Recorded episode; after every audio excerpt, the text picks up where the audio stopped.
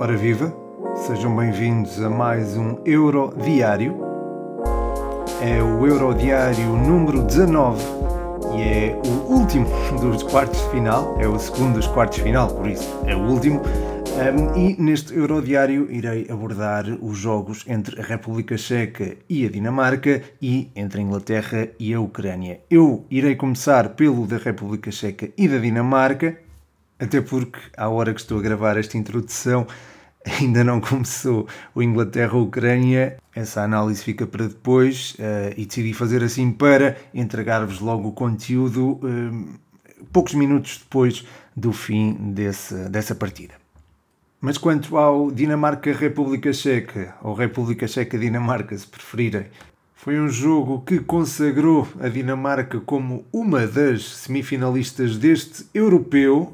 É verdade, após ter começado este Campeonato da Europa com duas derrotas consecutivas, a Dinamarca conseguiu dar a volta e agora está nas meias finais. Além disso, aconteceu também a situação de Christian Eriksen, mas esta também pode ter servido até de fator de união, fator motivacional, de forma a dar este europeu ou esta hum, performance a Christian Eriksen.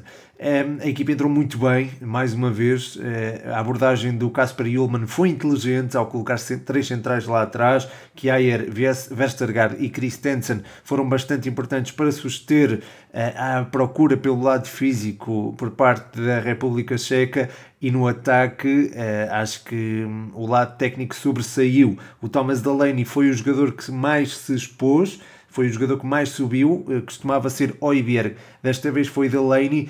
Entendo porque uh, Oibierg é um jogador mais dado ao contacto físico, com maior capacidade para, para o choque e uh, isso uh, seria importante para esta Dinamarca suster uh, o perigo que a República Checa poderia constituir um, o gol surge na sequência de um canto, batido por Striger Lassen, que substituiu o Daniel Vaz, e até aqui acho que o caso para Ullmann foi inteligente, já que Striger Lassen foi um, um elemento importante na forma como o Maeli, do lado oposto, se expôs. Porquê? Porque o Striger Larsen não era um elemento que tomava demasiados riscos. Era um jogador mais posicional, ocupava mais tempo no meio campo, no próprio meio campo do que propriamente no meio campo contrário e não tinha a mesma projeção que teve Joaquim Mele, ele que foi fundamental para o, terceiro, o segundo gol, desculpem, da Dinamarca, onde aparece uh, de forma muito inteligente uh, nas costas da defesa contrária e assiste com de Trivela, foi um passo incrível, de Trivela para Casper Dolberg fazer o 2-0, resultado que se verificava ao intervalo. Entre estes dois golos, gostei de uma abordagem da República Checa que ainda não tinha visto e que vi esta equipa ser capaz de fazer, ou seja, conheci uma nova faceta desta República Checa que foi a capacidade para pressionar alto a saída contrária. O Westergaard, o Kjaer e o Christensen a dada altura procuraram sair de forma mais apoiada e eu acho que de forma inteligente para evitar precisamente o impacto físico do jogo, eh, mas a República Checa permitiu que isso acontecesse duas, três vezes, mas eh, não permitiu mais. Eh, a dada altura, Barak, Sevcik e Chic pressionaram muito em cima da, da linha defensiva contrária e ganharam inclusive uma bola assim. Um, foi num lance desse género, aliás, que uh, Patrick Chico teve a maior, talvez a maior possibilidade de atingir as redes de Kasper Schmeichel na primeira parte. Na segunda parte, a República Checa entrou muito bem, as saídas de Mazopust e de Oles para, para as entradas de Yankto e Kremencic permitiram à equipa ter uma maior exposição ofensiva. O Kremencic veio dar algum critério na posse, o Yankto veio dar alguma largura. E a entrada de ambos foi galvanizadora para os, para, para os seus colegas, chegaram mesmo ao 2-1 logo no início da segunda parte Uh, nisto, o, um, o Kasper Ullmann faz também duas substituições, a entrada do Poulsen e do Nordgaard para os lugares de Damsgaard e Dolberg, e eu acho que estas uh, substituições também foram particularmente felizes, já que, por exemplo, o Norgard veio sossegar um bocadinho o jogo da Dinamarca, o Damsgaard estava a fazer um ótimo jogo, a revelar toda, toda a sua magia, toda a sua qualidade técnica, mas o Norgard veio dar alguma acalmia, tirar um bocadinho a anarquia do jogo, torná-lo mais organizado e o Poulsen deu maior mobilidade, fez mexer os centrais e a partir daqui a Dinamarca pareceu-me ter de volta o controle do jogo. É certo que ainda houve algum assédio eh, por parte da República Checa, mas acabou por não ser assim tão consequente. A Dinamarca soube defender, soube manter um bloco baixo. O, o, o Kjaer, o Westergaard e o Christensen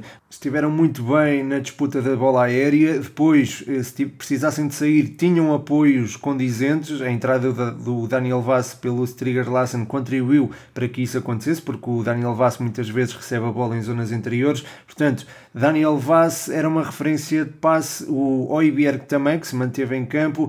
O próprio Delaney também estava, embora jogasse um bocadinho mais subido, também estava disponível para receber. O mesmo se podendo dizer, claro, do Norgard, que veio uh, sossegar o jogo da Dinamarca e aproximá-la, portanto, dos, das meias finais deste europeu. O sonho continua vivo, o sonho de repetir eh, 1992, quando a Dinamarca venceu o Campeonato da Europa. Vamos ver o que é que acontece. Antes de vencer o europeu e antes da final, a Dinamarca irá enfrentar a Inglaterra. Não sei se repararam na transição. Eh, isto foi separado por alguns segundos neste podcast, mas na realidade eh, estes dois áudios foram separados por algumas horas. Mas lá está, a Inglaterra seguiu em frente, uma vitória categórica sobre a Ucrânia, já não se ganhava assim desde, eh, desde o ano 2000 quando a Holanda bateu a Jugoslávia por 6-1. Eh, depois disso não houve eh, resultados com 4 golos ou mais de diferença nos quartos de final do Europeu. Aconteceu precisamente eh, hoje com este Inglaterra-Ucrânia. A entrada da Inglaterra foi sufocante, como costuma ser quando enfrenta equipas de nível manifestamente inferior. Aconteceu frente à República Checa, aconteceu frente à Escócia, aconteceu frente à Croácia também e agora frente à Ucrânia não, não foi exceção. Harry Kane adiantou a Inglaterra numa jogada fantástica de Sterling, procurou a zona interior, serviu o Kane que inaugurou o marcador.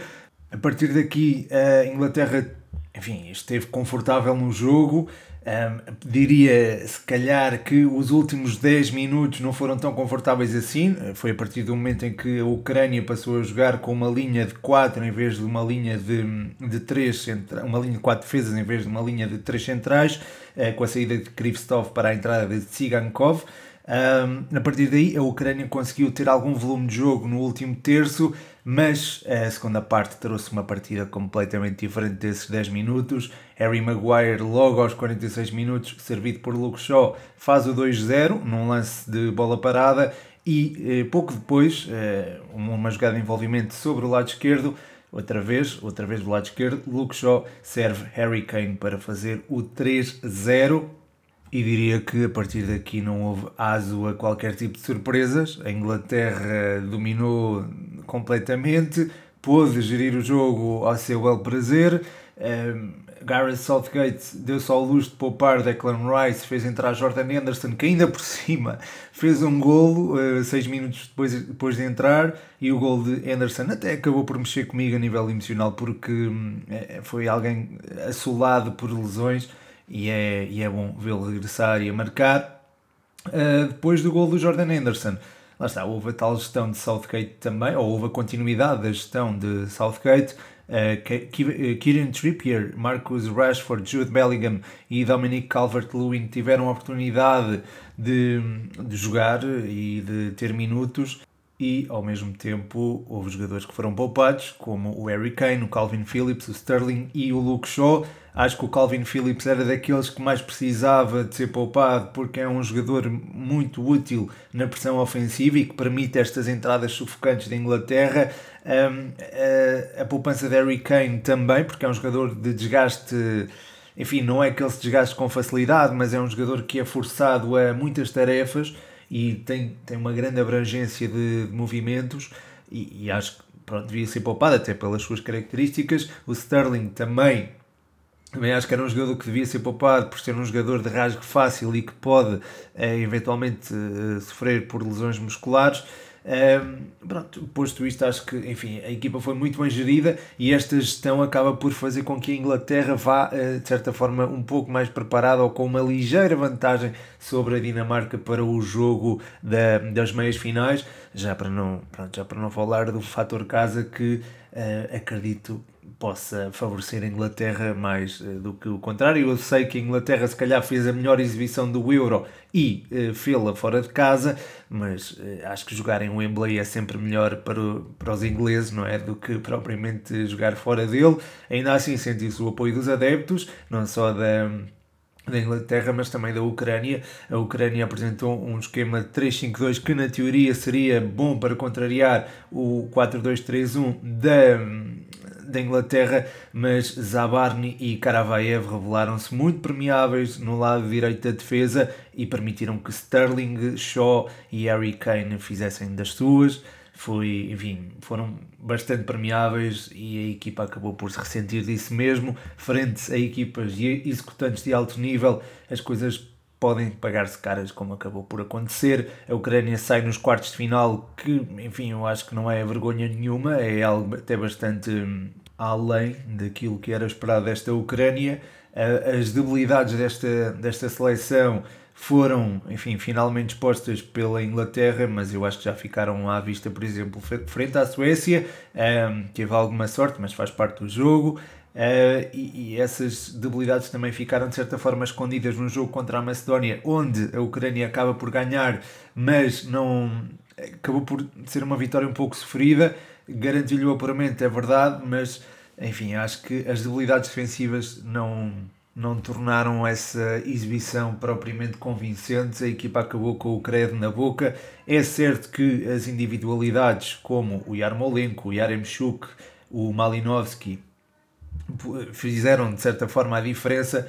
Aliás, até aproximaram uh, a Ucrânia de um resultado incrível frente à Holanda. Estiveram a perder por 2-0 e em lances individuais chegaram, ou melhor, foi um lance individual e um lance de bola parada, chegaram ao, ao empate.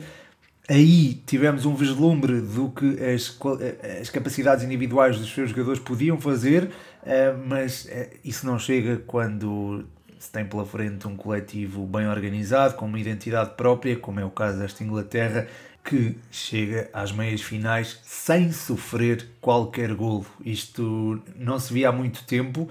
Aliás, eu não sei se esta não é a única equipa a chegar a umas meias finais de uma grande competição sem sofrer qualquer, qualquer golo, isto incluindo europeus e mundiais. Um, irei verificar isso. Talvez saia até um, uma publicação no Instagram ou até no TikTok acerca deste assunto. Uh, por agora vamos ter mais dois dias de ressaca de futebol, não é? Não vamos ter bola. Quer dizer, vamos ter bola, só não vamos é ter jogos do Euro. Um, mas pronto, quando voltar o Euro, uh, volta o Euro diário também. E volta ao 120 Responde também, porque o Euro volta na terça-feira com esse grande Espanha-Itália.